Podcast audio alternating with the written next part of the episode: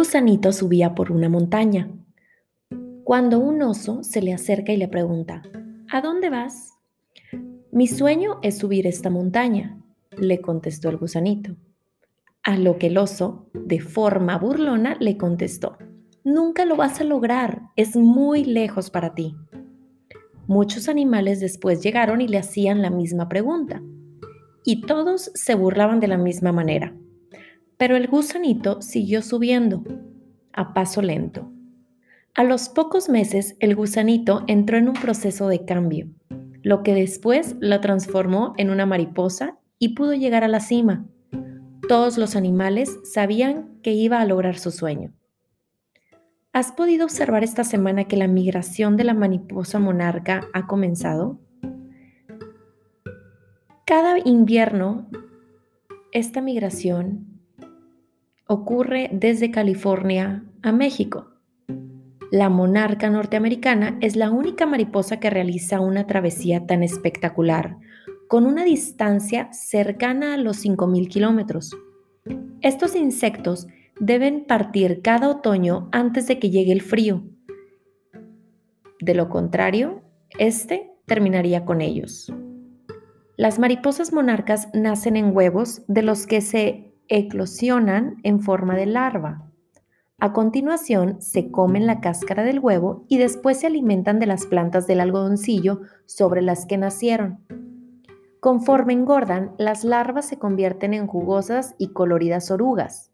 Después crean una dura bolsa protectora que las rodea conforme entran en la fase de crisálida.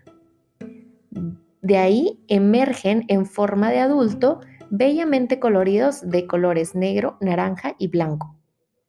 El colorido patrón de la mariposa monarca hace que sean fáciles de identificar y precisamente de eso se trata. Su característica este patrón de colores avisa a los depredadores de que estos insectos son venenosos y saben fatal. Pero ¿qué tiene que ver toda esta explicación? Primero que quiero que pienses qué tan libre eres cuando sientes que es momento de cambio.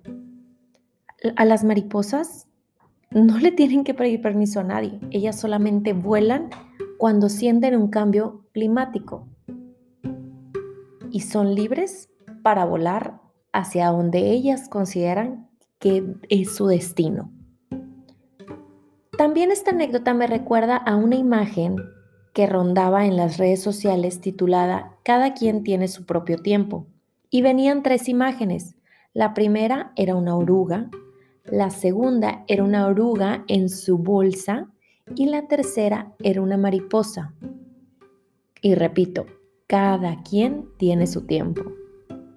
Y sí, cada etapa toma su respectivo tiempo y para cada uno es diferente.